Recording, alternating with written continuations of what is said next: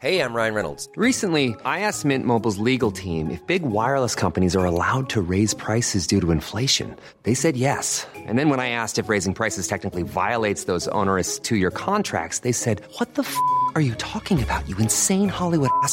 So to recap, we're cutting the price of Mint Unlimited from $30 a month to just $15 a month. Give it a try at mintmobile.com slash switch. $45 up front for three months plus taxes and fees. Promo for new customers for limited time. Unlimited more than 40 gigabytes per month. Slows. Full terms at mintmobile.com.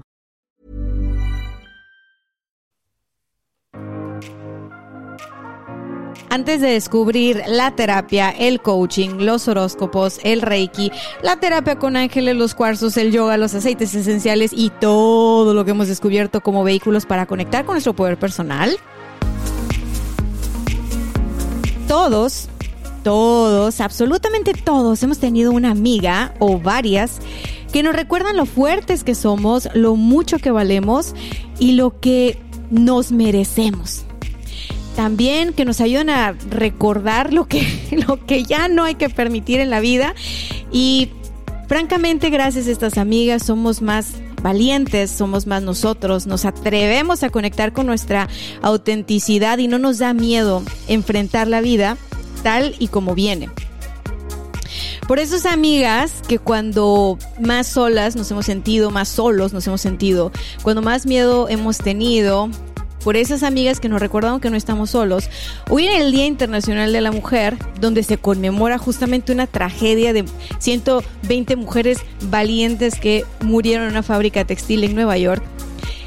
Recordando todo eso, es que hoy grabamos el episodio número 86, que se llama Inspiración para la Vida.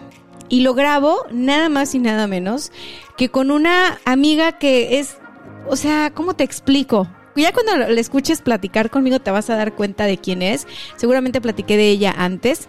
Ella se llama Alejandra Arbizu. La conozco desde que tengo 12 años. Es la persona que mejor me conoce en este planeta y con la que he tenido charlas, no sé, incansables. Tal vez de una semana, no voy a decir que de un día o que dos, ¿no? Y año con año, juntas hemos ido descubriendo cómo cómo vamos cambiando, cómo vamos creciendo, cómo nos vamos inspirando de cosas que pues tal vez no salen en Instagram y hoy vamos a hablar de eso.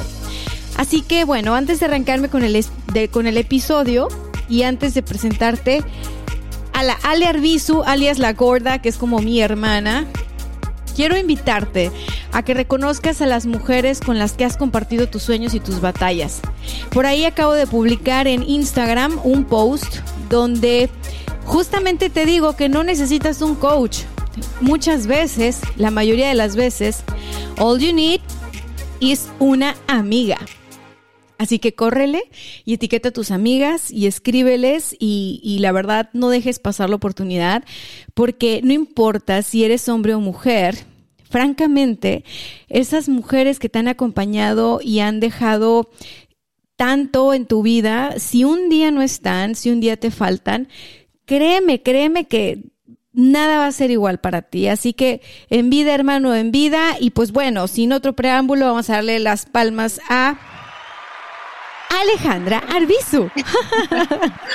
Hola. Hola, Gord, ¿cómo estás? Muy bien, la verdad me quitaste un peso encima cuando dijiste Gortz porque dije, si se me sale, no sé si se va a tener que editar o algo así, esto es perfecto. Ay, no, es que bueno, tenemos toda la vida diciéndonos gordas y bueno, cuando la vean, Ale, Ale, no, no nos decimos gordas por cuestiones de peso o física, siempre nos hemos dicho así de, de cariño y de hecho siempre que te presentaba con amigos y amigas decían, ¿por qué se dicen gordas? Si no están gordas, si no sé qué, y yo... Pues ¿Te acuerdas la, la, historia de, oye, pero ella es la gorda? Y yo, sí, ella es la gorda. Pero oye, no está gorda. Y yo, ¿cómo que, o sea, ¿de dónde? No, pues no sé, no sé por qué un día se nos ocurrió, o sea, ya son tantos años. A ver, si tenemos 34, bueno, tú 35, hija, que ya, ya voy para allá. Y nos conocemos desde los 12 o 13. ¿Cuántos años llevamos? 22. Cristo bendito. Jesús de Veracruz. Y fue a los 13. Ay, pues miren, con mi introducción larguísima, o sea, lo que les quería decir es, la verdad, gorda, o sea, sí, las dos hemos tenido procesos terapéuticos, yo incluso tengo coaches y tengo mi grupo de gurús que me respaldan, pero pero siempre te he tenido a ti. Y la verdad es de que gracias a eso, en muchas ocasiones de mi vida no me volví loca. ¿Estás de acuerdo? Totalmente. humildemente, humildemente sin mí, sí te, te vuelves loca. o sea, porque aplicas a los dos lados, Entonces, justo como dices, hemos tenido de, de todo. O sea, yo eh, personalmente psicólogo, tratamiento y todo, pero o sea, no, no me imagino haber llegado al punto de pedir ayuda si no tienes, si no te hubiera tenido a ti para decir, o sea, amiga, date cuenta y necesitas ayuda. Es tu momento, vas. Sí. No, sí, y es que sabes que la palabra necesidad se me hace muy fuerte. Entonces, de pronto sí está todo este rollo de que necesitas un coach, necesitas un terapeuta, necesitas un, un gurú, un cuarzo, un yo, o sea, muchas cosas. O sea, hoy en día es como, la palabra necesidad para mí está así como que mal entendida. O sea, creo que necesidad básica sí es tener mujeres en tu vida valiosas. O sea, necesidad básica sí es rodearte de amigas valiosas, porque finalmente son tu primer círculo de apoyo.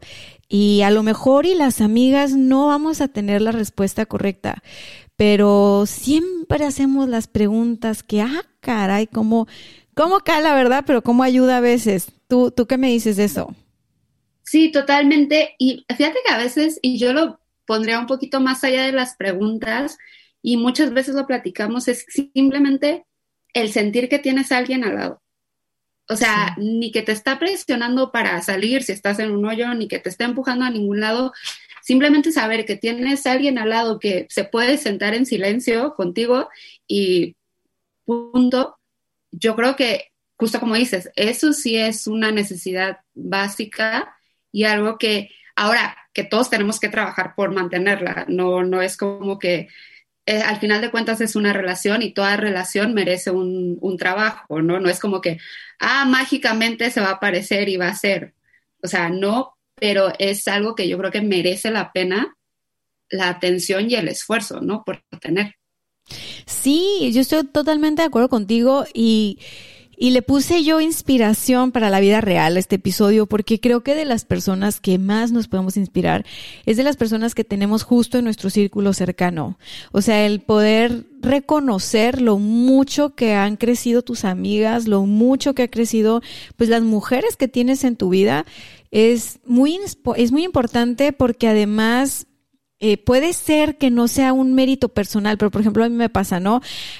El hecho de que tú lograras, porque ahorita nos va a platicar de eso, pero el hecho de que tú lograras esta, esta meta que me platicabas de ella ya tiempo, de entrar a, Stanford, que es nada más y nada menos que de las universidades más importantes del mundo, yo, para mí era un hecho que ibas a entrar.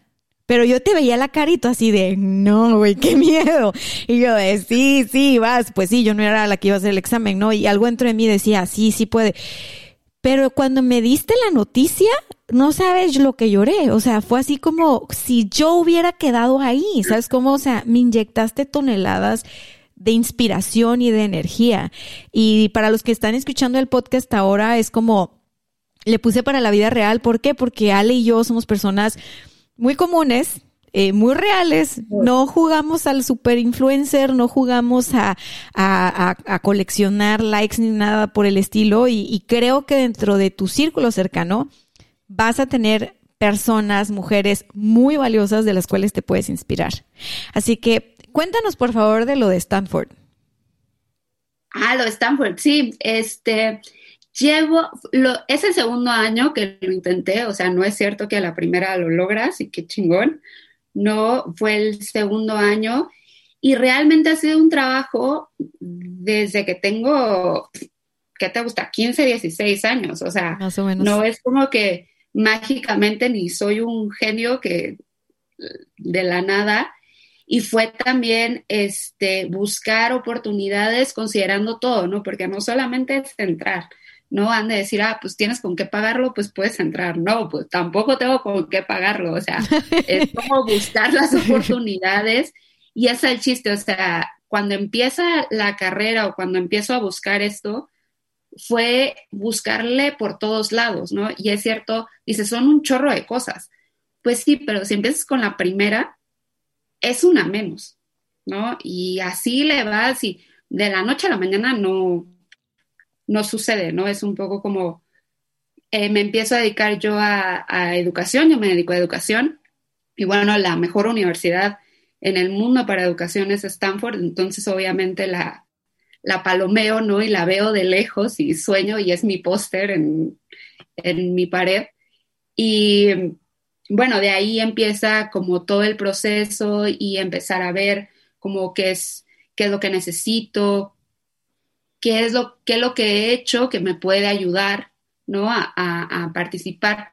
Porque en este tipo de universidades no solamente es un examen, sino cuenta lo que has hecho, este, en qué áreas te has, te, te has movido. Yo vengo de una universidad pública, eh, de la UABC. Yeah. Eh, somos cimarronas, yeah. somos de la Autónoma de Baja California, Baja ¿eh? California. Ni, ni, crean que andábamos ahí de fresas en la uni de, no. de paga. ¿Y luego? De la UABC aproveché los, los, este, los programas que tenía la UABC, que fue el de, el de doble titulación, y por eso me voy a Chile. En ese momento fue por irme a Chile, o sea, tampoco es como que, ah, ya desde chiquita yo sabía que esto no. Ay, no, cero. No, no, a ver, ahí te interrumpo brutalmente. A esta niña le dio por viajar desde que teníamos 15. Siempre supo que lo de ella estaba fuera de nuestra ciudad. Y me acuerdo que lo, el primer viaje fue a Quebec porque quería aprender a hablar francés. Y, y entonces así, la, se, o sea, llegó un punto en el que yo asumí, ella nunca se va a quedar aquí no me acuerdo que lo platicamos. Y fue muy chistoso porque todavía no estaba como que, como que había videollamadas o todo lo que tenemos ahora para con, como comunicarnos. Pero la temporada que tú viviste en Chile, en la universidad, uff, me acuerdo, y era que tú en el, en el antro, en la fiesta en Chile, yo en el antro, en la fiesta en Tijuana, y las dos por el celular. Es que fui al baño, te juro que yo no sentía. El radio, era el radio. Era el Nextel, sí, sí, sí, sí, era el Nextel. Antes que nos diéramos cuenta de las cuentas que nos iban a llegar. Sí, sí, yo no, ¿cómo te digo? O sea, no, no sentía que, que estabas lejos, uno, y sentía que yo andaba por allá también. O sea, por, como todo esto que me ibas diciendo, y yo me acuerdo que decía, qué obsesión con los dobles grados, porque desde la prepa, o sea, cuando quisiste entrar al BI, o sea, desde ahí, ¿no? Entonces corte a Chile era como que por la, por la anécdota, pero regresas de Chile. Sí. ¿Y, y el siguiente a dónde Regresé fue? Regresé y bueno, empiezo a, a, a trabajar en horario oficina y en un tema financiero. Entonces, para mí me di cuenta que no era por ahí. Es súper interesante, es súper bueno, pero no era, no era lo mío. Entonces digo, la vida tiene que haber más. Eh, y luego me voy, se me ocurre, ¿por qué no? Que me voy a ir a China. ¿A, ¿A qué vas a hacer en China? Voy a aprender chino mandarín. Eso iba a ser. Pero esto viene, y sí quiero dejar súper claro, este, todos los viajes yo tengo una red de apoyo muy buena, ¿no? Mis papás son profesores, o sea, tengo una, mi, tengo a mis hermanas, tengo una muy buena red de apoyo, tengo a ti, pero el lado económico, pues no, no, no es tan sencillo, ¿no? Entonces, siempre ha sido como eh, buscar de qué forma se puede financiar, qué programas hay, qué bla, bla. Y me acuerdo mucho que para el de China, que te dije es que yo creo que no me voy a poder ir porque no me salen las cuentas. me dice, mira, no, no entiendo cuál es tu necesidad de irte, no quiero que te vayas, pero al mismo tiempo quiero que te vayas porque es lo que quieres y vamos a buscar de dónde sacamos.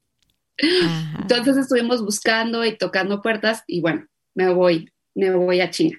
Me fui a China un año, regreso otra vez y pues no se me aclaró mucho el panorama de qué quería hacer, pero siempre me ha gustado muchísimo este, la historia, la historia universal, eh, relaciones internacionales, diplomacia, y consigo eh, una beca en la Escuela Diplomática del Gobierno de España, tiempo después, y me voy a España. Aquí el, el chiste de todo esto es, siempre tienes el no. O sea, yo todas las veces tenía el no ahí, pero aplicaba todo. O sea, decía, algo me va a salir. Algo, algo va a salir. Entonces, sí, decimos, pues te ha sido un chorro de veces, lo he intentado más, pero es esto, ¿no? O sea, del suelo no pasas, del no no pasas y pues, no, no, no pasa nada y así es realmente como... No, y aprendiste que, aprendiste que no, bueno, aprendimos que no era que si tú te ibas de tu ciudad, ¿no? Donde están tus papás y donde están tus amigos, te ibas a quedar sin raíces. Aprendimos que las raíces se hacen más largas y que entonces eso de pronto nos, o sea, son tan largas y, y, tan fuertes que no importa si estás del otro lado del mundo. O sea, esas mismas raíces siempre te han hecho regresar a casa, recargarte, tomar energía, inventar otro viaje y volver a buscarle porque la verdad es de que siempre has estado en esta, en esta, en estas ganas de crecer, ¿sabes? O sea, tu meta siempre ha tenido que ver con aprender más, con conocer más, pero siempre como con este enfoque de contribuir. Porque me acuerdo cuando te querías ir a África y que yo así de muero, vas llegando, o sea, ¿por qué te quieres ir a África? Y tú, no, es que mira, gorda, allá hay una asociación a la que tienes que pagar por entrar para ayudar. Y yo así de, a ver, aquí hay mucha gente que ocupa ayuda. Eso suena fraude, amiga. Eso suena secta. Pero no, o sea, ya fuera de onda, a mí me hacía el sentido del mundo porque en alguna ocasión me contaste que uno de tus sueños era entrar a la ONU, ¿te acuerdas? Entonces yo dije, obvio, si algún día vas a estar en la ONU, tienes que haber como conocido más allá de tu rancho, ¿no? O sea, tienes que, o sea, tienes que buscarle. Y, y es verdad, me consta que, que, que no es, o sea, a lo mejor cualquiera nos puede ver y dice, no, hombre, es que estas privilegiadas nacieron en cuna de oro. Y sí somos privilegiadas, pero porque tenemos una familia de oro, no porque nacimos en cuna de oro. Y, y digo que nacimos en una familia de oro porque justo en nuestra familia nos inculcaron que no importaba de dónde veníamos. O sea, que, que no nos limitáramos, que no nos sintiéramos menos, que trabajáramos por nuestros sueños. ¿Te acuerdas que nuestro primer trabajo nos lo dio tu mamá en un campamento de verano? Sí, en un campamento de verano. Sí, o sea, nos pagaban la semana y en el fin de semana ya no había dinero, ¿verdad? Pero... No, pero ahorramos para irnos de vacaciones en autobús. Ajá, claro. Y bien grandes nosotras. Y yo daba clases de softball. ¿Te acuerdas de qué clases dabas tú? No, no me, nada, me acuerdo que vamos a los niños de un lugar a otro. bueno, trabajamos en mil cosas. La verdad es de que trabajamos en mil cosas juntas. Y, y cada vez nuestro círculo se hacía más grande, a pesar de que ya no, o sea, nos conocimos en la secundaria, luego estuvimos juntas en la prepa. Cuando entramos a la universidad, entramos a carreras diferentes. Cuando Ale empezó a viajar, pues bueno, o sea, ¿qué les digo, no? Pero fíjate lo bonito de encontrar y de como dices, Ale, desarrollar amistades y desarrollar relaciones y cuidarlas, porque nosotras íbamos haciendo el círculo de amigos más, de amigos más grandes. Tú traías a tus amigos de España y de Chile y de San Diego, o sea, los que ibas conociendo, y yo te iba presentando a todos los amigos que yo iba haciendo acá.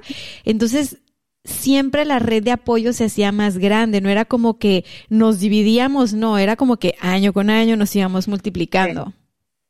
O sea, yo creo, y fíjate que es algo como súper importante y justo hablando en el tema de eh, el apoyo de, de, una amiga, es irte o quedar, o sea, tomamos como caminos diferentes y ninguno fue más fácil que el otro.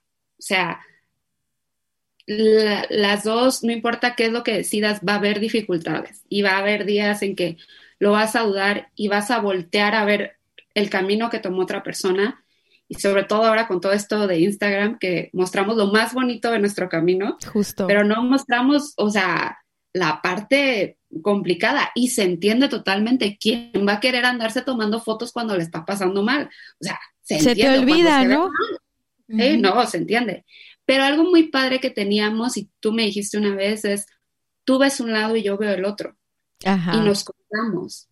Y entonces sientes, o con eso a mí me dio como el, nos dio la libertad de ser entre nosotras muy diferentes en, muchas cosas, pero no te sentías excluida de la otra persona, al contrario, te sentías parte de algo que tal vez tú no estabas viviendo, pero porque lo vivías a través de la otra persona y ella te comparte tus experiencias y tú se las compartes a ellas. No se trata de estar pegados en el brazo y yo me muevo, tú te mueves y no puedes tener más amigos que yo, yo solamente no, no. O sea, porque creo que eso al final te asfixia. y creo que con nuestra, con nuestra forma de ser y nuestro carácter es como salimos corriendo de ese tipo de relaciones. O sea, creo que es el secreto. Nadie sabe eso de ti, de mí. Que en realidad es de que no nos atosiguen. Mantengan su distancia. Es como, sana distancia. Siempre hemos sido como que tú entiendes muy bien mis silencios y tú entiendes muy bien como que mi, mis pausas creativas y mis momentos de pensar y mi, y mi nadie me interrumpa. O sea, y yo entiendo muy bien cuando tú es como, no quiero pensar, o sea, simplemente estoy sintiendo esto y es como, vamos a entenderlo después. Entonces, no había como esta presión, ¿no? Como podemos tener amigas que son lindísimas y que, y que te, así contra la pared hasta que me digas todo y me lo sueltes. Nunca tuvimos eso, entonces creo que eso, eso ayuda en nuestro caso. Pero retomando un poco lo que dices, justo lo diferentes que somos es lo que nos ha unido porque yo nunca me he sentido atacada contigo cuando tú me dices algo con lo que yo no estoy de acuerdo. Que pasa mucho que yo no estoy de acuerdo con cosas eh, de la vida en general. O sea, yo tiendo a cuestionar y quien no me conozca y no me tenga paciencia y no me quiera, pues no me va a entender. ¿Sabes cómo? Yo no estoy cuestionando por joder a nadie. O sea, simplemente es mi forma de entender el mundo. Y, y de repente tú me llegas con alguna idea o alguna onda que estás practicando y yo es como, ¿pero por qué? Pero no, no, yo no creo en el feminismo, a ver, no sé qué. Y tú me empiezas a explicar y yo después, días después, Dani estudiando de feminismo porque Ale le explicó y entonces Ale le enseñó que no sé qué. Entonces, para mí ha sido muy padre eso porque contigo me abro a las posibilidades just for fun, ¿sabes cómo? No, o sea, es, no, no obligar a la otra persona a tener un interés, simplemente compartir el tuyo y si de ahí nace algo, pues qué padre. Y si no nace, pues tampoco no, no pasa nada. Porque igual, ¿no? O sea, ¿te acuerdas cuando éramos todo esto de que yo soy, este, como cero esto de, del coaching y no le sé nada a eso? Y cuando lo de las, eh, Los Ángeles y todo eso, la neta, yo no, o sea, lo poco que sé fue justo porque tú llegas con esto y me platicabas y al final de cuentas se trata de entender, porque es eso, entender y aceptar lo que si a alguien le hace bien algo, ¿por qué voy a decir que no es cierto? Justo. Ni mucho menos, ¿no? Al contrario, dices, oye, platícame. A lo mejor me funciona, a lo mejor no me funciona, pero conozco más cosas que yo solo no voy a encontrar, o bueno, va a ser muy complicado que yo solo encuentre, ¿no? Y ahí es donde justo el ser diferentes nos hace crecer a todos en círculos de amigos, ¿no? En relaciones de pareja, o sea, el factor complementario, porque cuando somos exactamente iguales, pues la verdad es que no hay, no hay, o sea, no hay lío, pero, pero tampoco hay relación, o sea, porque entonces no hay este intercambio. O sea, yo siempre fui, me encontré una cartita que me hiciste, ya no me acuerdo de qué año fue, pero había sido una ciudad y me trajiste la espina de un, un árbol que nació. Querétaro. ¿Eh? Querétaro. Querétaro. Ajá, del bastón y, y, y estábamos muy chiquitas y estábamos muy chiquitas, es, estábamos en la secundaria y saliendo, tipo secundaria, prepa, inicios de prepa. La cosa es que yo leo la carta y desde esos entonces yo soy holística. O sea, desde esos entonces yo te hablaba de energía y te decía que no sé qué, y tú me seguías el rollo. O sea, era como, ah, vi esto mágico y me acordé y te lo traje y me lo pegaste en una cartita y yo así de que no sabes lo que he guardado esa cartita de por años, ¿no? Y no sabía que desde entonces, o sea, muchas cosas de mí yo no las he sabido, sino es que las recuerdo contigo, o sea, así, literal. Pero bueno, te quiero hacer otra pregunta. Ya nos dijiste que, que lo de Stanford no fue una cosa que lograste de la noche a la mañana, me consta.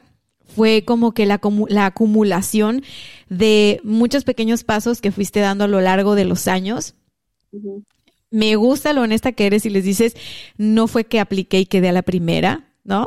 ¿Te acuerdas cuando no quedaste la primera vez? Sí. ¿Y o sea, pero yo, vas, tú mismo sabes, ¿no? Cuando vas flaqueando y dices, ah, no, no está tan bien esto, no está tan bien otro. Entonces, sí. O sea, tú te aventaste la primera vez con un Ingesu, ¿no? Ave María de puntería o como. casi, dije, o sea, que es un punto más, un punto menos, no pasa nada. Bueno, pero sí o no, ¿qué te sirvió de aprendizaje?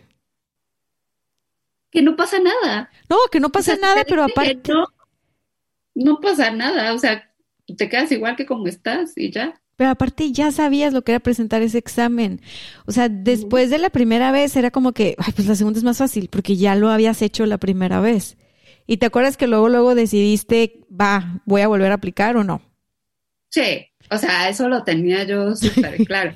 Más que nada, a ver, porque tienes que reconocer tú también tus, sí, tus fortalezas, pero también tus debilidades, no quedarte atorado en ellas, obviamente, ¿no? Más o sea, te sirve identificarlas para saber en qué tienes que trabajar.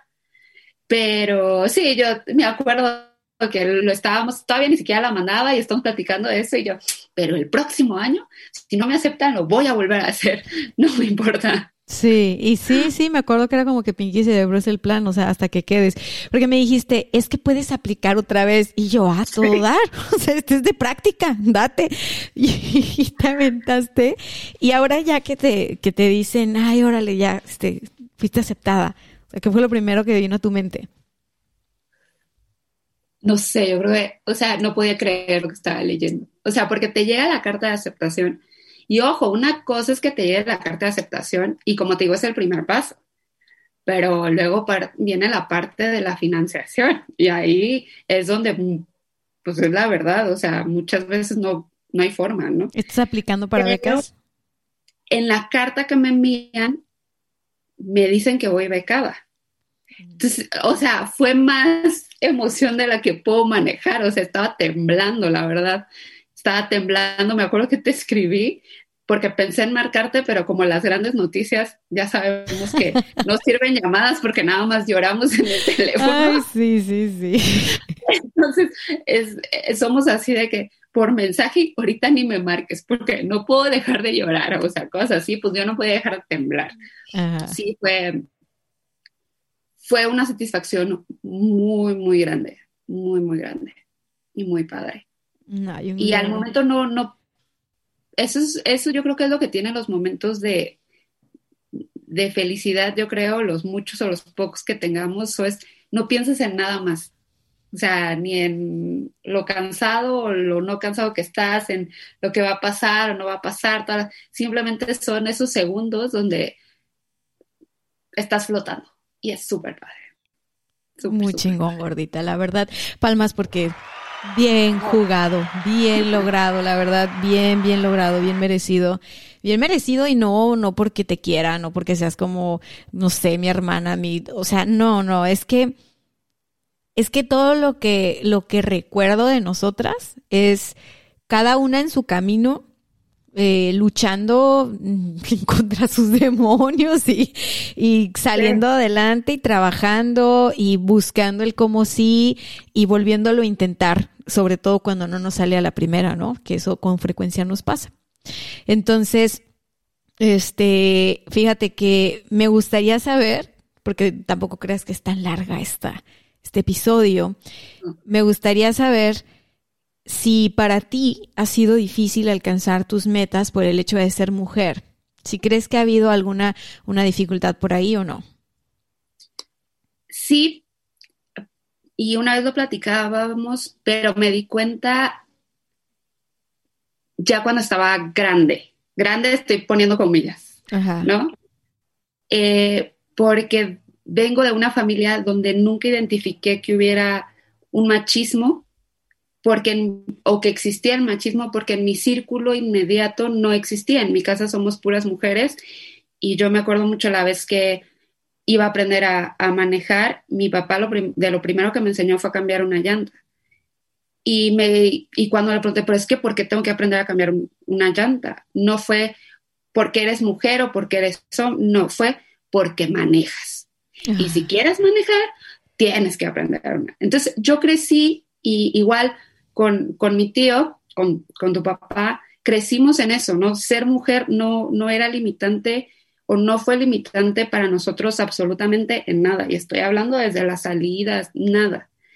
Entonces, pero ya cuando salgo al mundo, eh, en una de las muchas veces que les comento que intenté, yo intenté primero para no un doble grado en la universidad, sino para tener tres.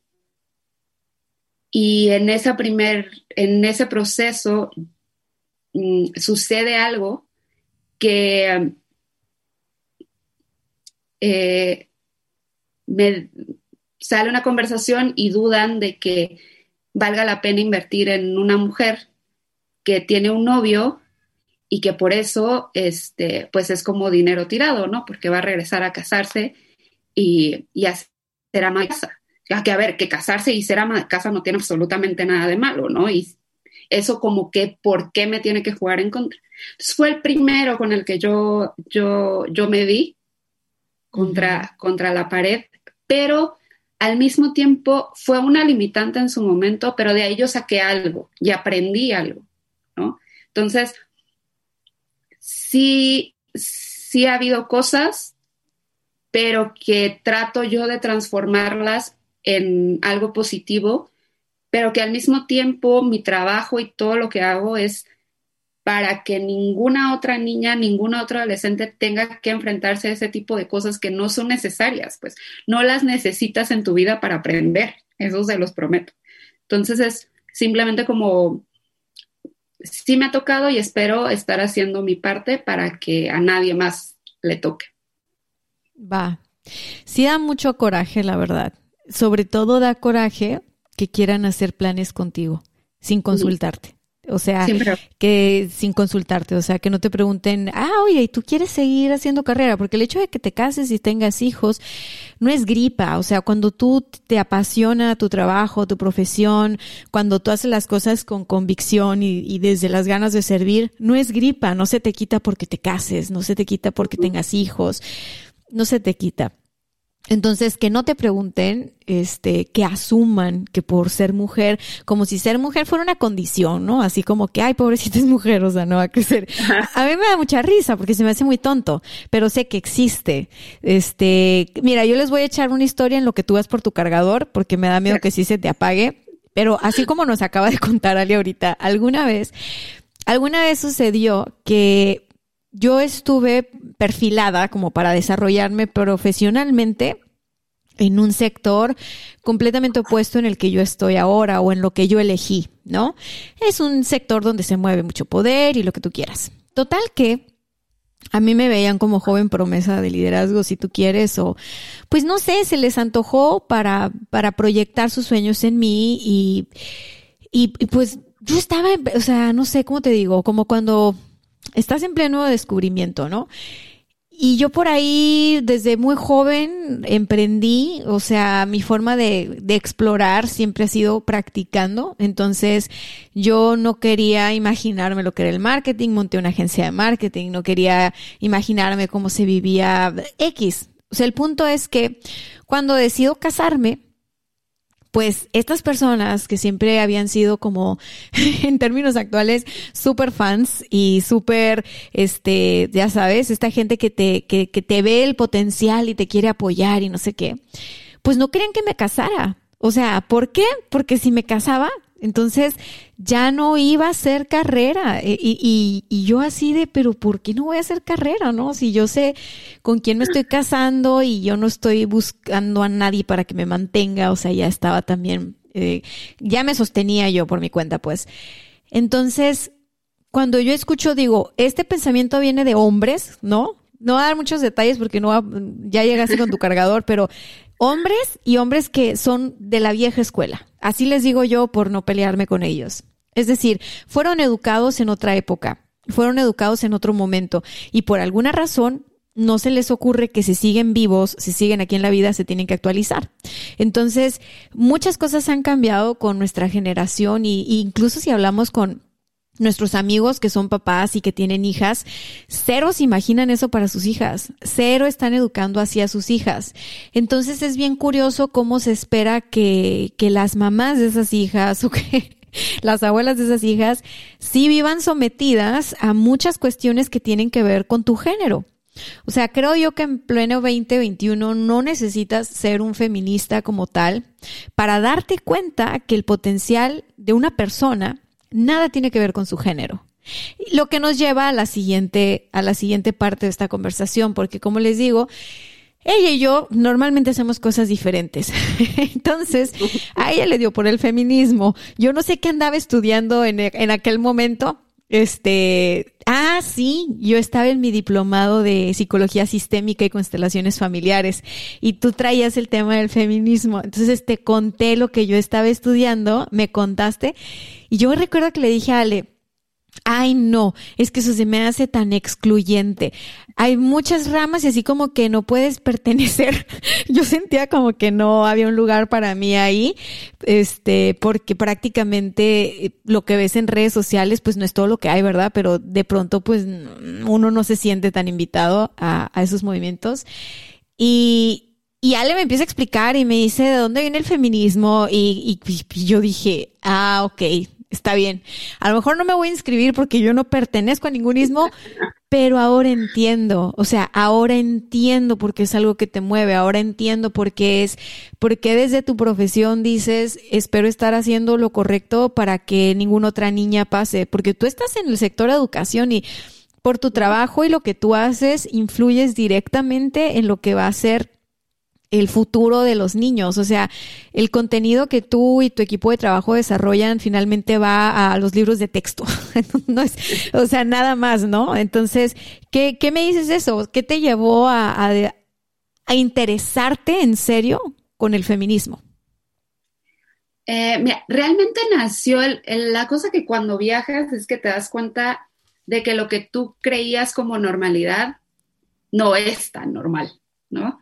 Que, hay muchas otras formas de, ser y de vivir, ¿no? Entonces, eh, cuando yo me voy, regreso, pues me doy cuenta que no es normal que tengas que estar viendo todo el tiempo sobre tu hombro, ¿no? Que no es normal que una mujer no pueda caminar sola por la calle, para empezar, ¿no? O sea, hablando de temas de seguridad.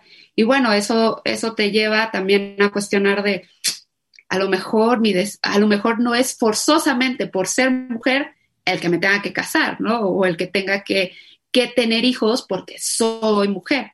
Que ojo, vuelvo a repetir, no, el feminismo para mí se trata justamente de dar las mismas oportunidades, que no, justo como decías, que no se te defina, que no decidan por ti por el hecho de ser mujer si una mujer, si, una, si tú me hubieras dicho, ¿sabes qué? Eh, lo que quiero es ser ama de casa y, tener a mis hijos, pues yo igual lo hubiera aplaudido y lo sigo aplaudiendo, ¿no? Porque es tu decisión y es lo que tú quieres y está bien y se vale, ¿no? Y, y todas, el feminismo, hay una palabra que usamos mucho que es sororidad, que viene de la palabra hermana, Y se trata de este apoyo, esta coexistencia y solidaridad entre las mismas mujeres y entender que yo por ser mujer tampoco puedo decidir sobre ti y decir, ah, esto es lo mejor.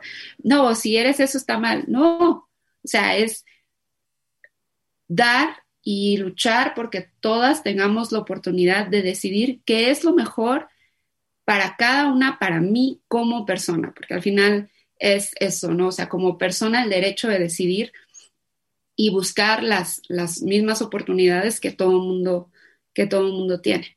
Y ahí fue la conversación que tuvimos en el patio de mi casa, soné como Tatiana, donde dije, ah, ok, eso sí lo comparto, porque para mí no es nada más el, el hecho de que como mujeres podamos, o sea, para mí es igual de importante que un hombre también pueda decidir sobre lo que le corresponde. La cosa es que a, menudo la cultura le da más por decidir sobre una mujer que sobre un hombre. Y, y esta cuestión de asumir, o sea, por ejemplo, también los hombres digo, qué canijo lo tienen porque ¿No crees que todos los hombres quieren ser papás? ¿No crees que todos los hombres se quieren casar? No todos los hombres quieren mantener a nadie. Entonces, es que es que todo este rollo de, del deber ser, la neta, es como que limitante lo que le sigue. Y ojo, o sea, el, feminismo, la base, el núcleo del feminismo es la igualdad. De ahí parten eh, muchos tipos, ¿no? Muchos feminismos o muchas líneas de feminismo, como en todas las teorías. Pero el, el núcleo es la igualdad. Y esto, ojo, también también va para los hombres, o sea, porque resulta que ser hombre lo hemos convertido en un macho que no llora, que no puede estar en su casa, que no puede hacerse cargo de sus hijos, porque si hace esto, no es hombre, ¿no? Nótese las comillas aquí. Entonces, el luchar por una igualdad es también porque ellos tengan el derecho simplemente de sentir sus emociones y de expresarlas. O sea, también sienten y también les duele y también les rompen el corazón, solamente que no los dejamos llorar, ¿no? Porque los hombres no lloran. O, por ejemplo, es lo mismo. ¿Qué tal si hay un hombre que lo que le gusta es hacerse cargo de su casa, estar con sus hijos y entonces encuentra a alguien con quien puede hacer este match de él se le dedica más tiempo a la casa y ella sale a, a trabajar, ¿no? O sea, ¿por qué eso está mal? Porque a fuerzas él tiene que ser el proveedor.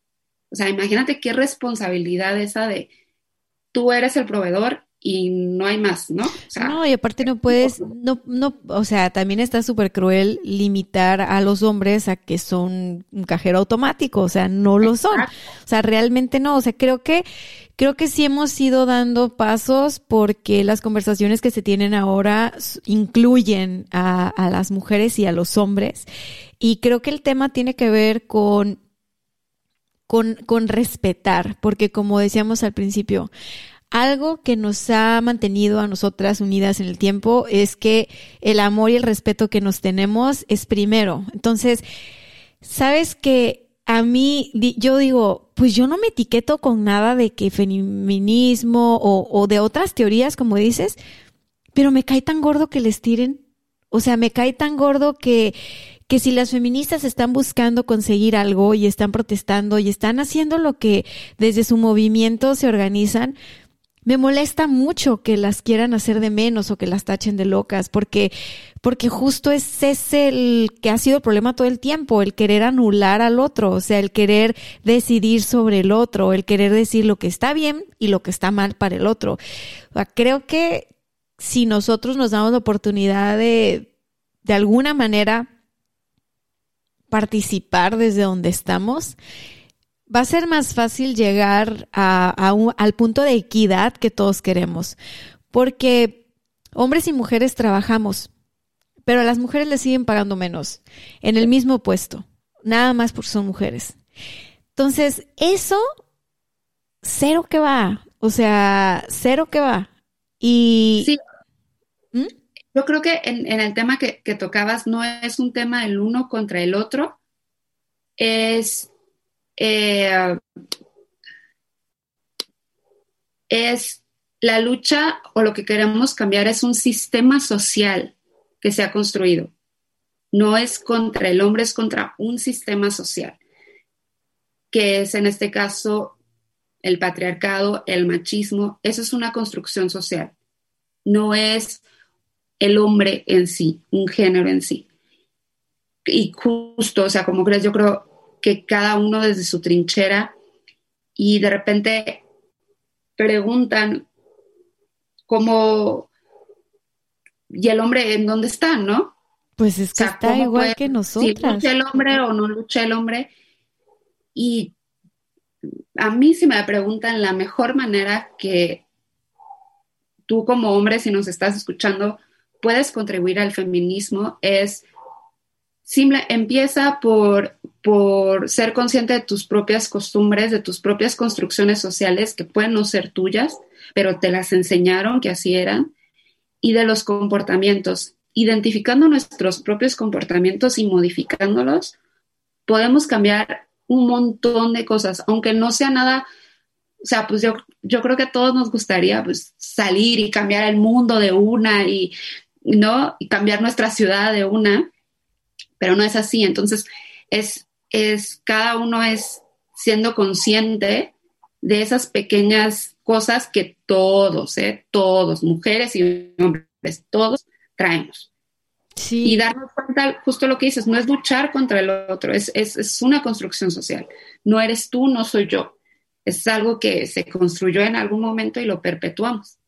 Fíjate que yo, yo estoy otra vez ahí de acuerdo y es que a veces tú puedes pensar que para nada vas con un tema, pero cuando te abres a la conversación, como fue lo que nos pasó a ti y a mí en aquella, en aquella tarde, descubres que no es tan diferente de como eres tú y que de alguna manera extraña en el fondo todos somos lo mismo y estamos unidos y finalmente si tú quieres, vamos, más allá de la lucha feminista, o sea, si tú quieres que el mundo en el que vivimos sea un mundo donde se pueda vivir en libertad, un mundo donde se pueda eh, explorar el potencial de las personas, donde se pueda desarrollar el talento de las personas, donde sin importar tu género, sin importar tu raza, sin importar tu religión, sin importar tus preferencias sexuales, seas tomado en cuenta y seas tomada en cuenta por el valor que tienes nada más porque existes, nada más porque eres un ser vivo acá. Entonces, sí veo bien valioso lo que nos dices, lo que nos compartes, como esta parte de el solo hecho de, de analizarnos, el solo hecho de desaprender esas cosas que contribuyen a un sistema machista, porque las mujeres y los hombres hemos, hemos perpetuado ese, ese sistema o sea, si tan solo nos preguntamos, ¿será que está bien seguir viviendo así? Y buscamos una forma alternativa y empezamos a practicar nuevas formas de vida. O sea, creo que desde ahí podemos hacer mucho. Porque son los esfuerzos chiquitos de todo un colectivo los que logran impactar.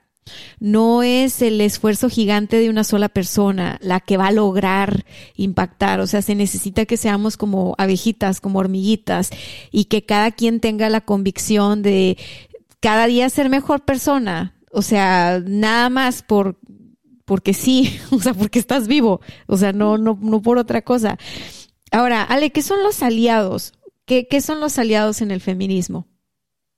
Justo esto, yo los identifico en primera mano como eh, los hombres que lo primero que hacen o el esfuerzo que están haciendo es identificar en ellos mismos ese tipo de actitudes eh, que eh, corresponden a, a, un grado machista y para mí desde ahí empieza a ser un aliado. O sea, sí me sirve muchísimo que marches a mi lado, obviamente, cuando es propio, cuando es lucha, cuando quieres estar con, tus hermanas y con mujeres, pues es, diferente, pero sí, sí sirve, pero sirve muchísimo más cuando empiezan, simplemente cuando entre amigos empiezan, no te ríes de un chiste que no va, ¿no? O no pasas una foto que tú sabes que no debes de pasar. O sea, esas pequeñas acciones, esas pequeñas contribuciones te hacen un aliado. No quiere decir que de un día para otro vas a dejar todo y perfecto. Es trabajo de todos los días y es sobre todo un trabajo que, ojo, nadie te va a dar una estrellita en la frente, ¿no? Porque muchas veces no queremos hacer algo si no recibimos un reconocimiento, ¿no? Si, si nadie nos aplaude. No, o, hacemos las cosas para subirlas al Face y digo, pues tampoco, ¿no?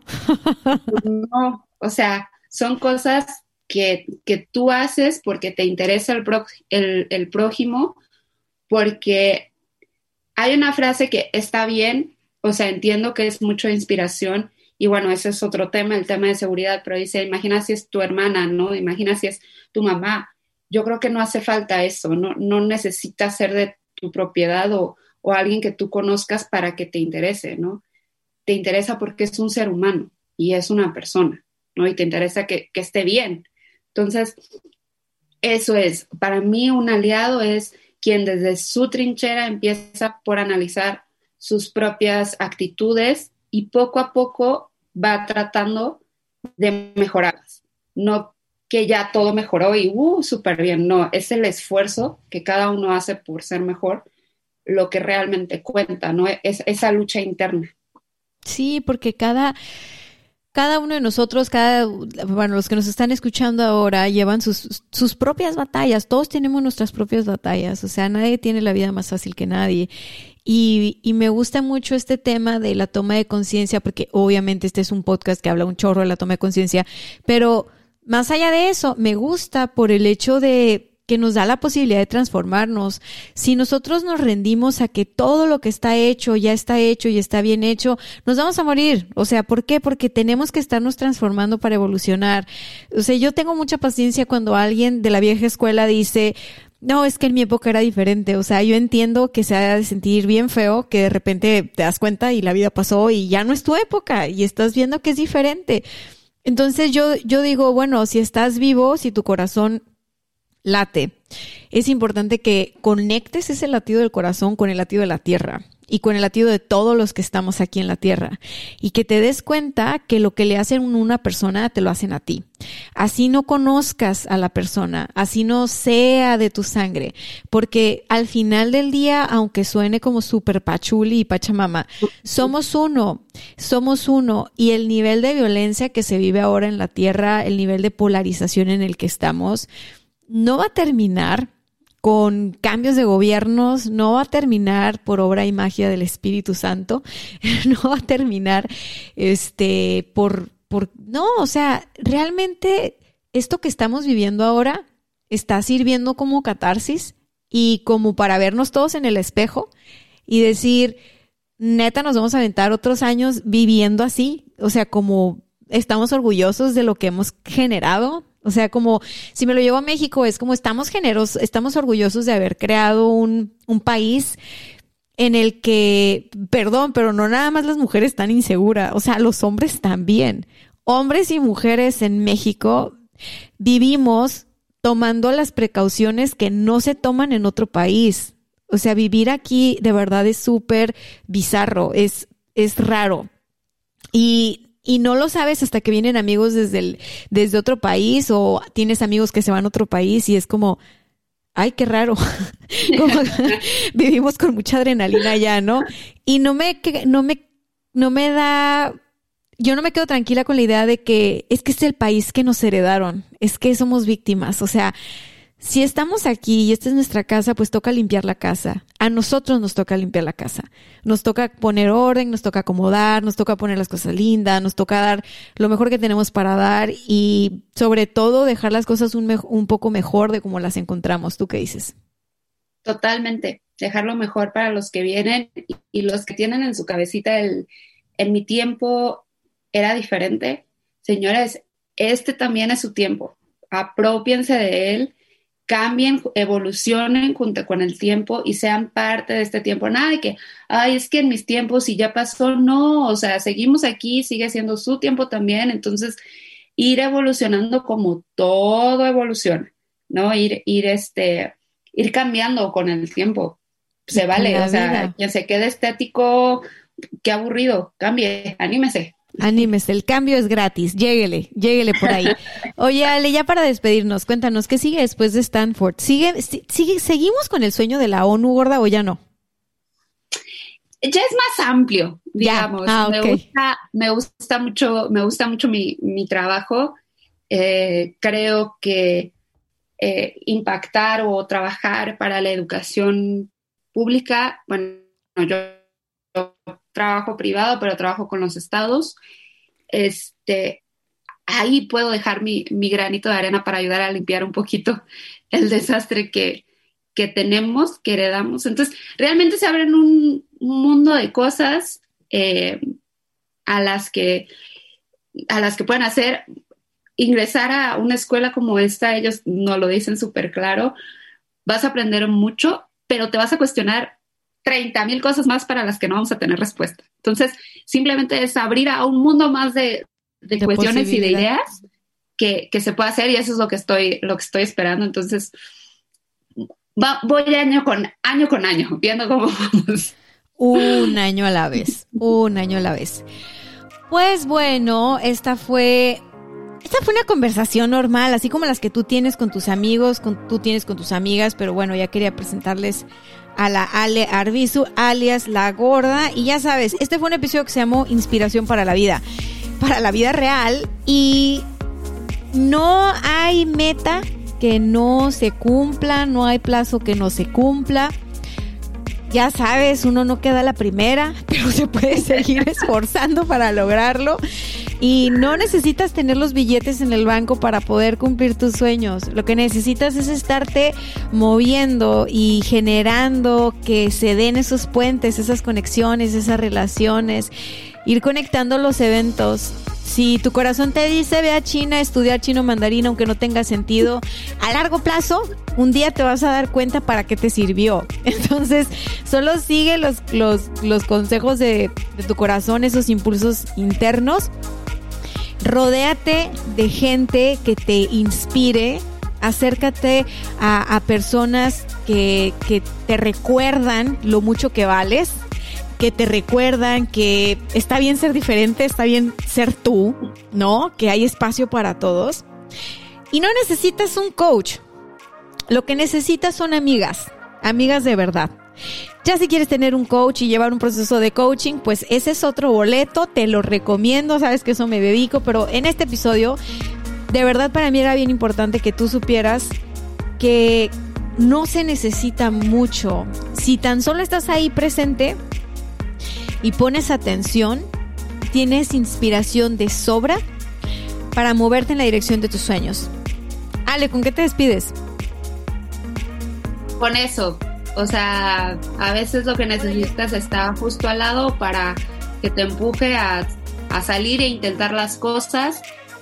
El no ya lo tienes, del piso no pasas y a tocar las puertas que, que se necesiten para llegar a donde tú quieres llegar. Y siempre puedes regresar a casa. Y siempre puedes regresar a casa. Siempre puedes regresar Nunca jamás será un fracaso. Eso nunca jamás será un fracaso. Esa frase es del Arby. hola Arby. Hola Arby, te mandamos un saludo Arby, eres lo máximo. Rosita, perdón por tomarnos tus cajas de vino. Bye bye.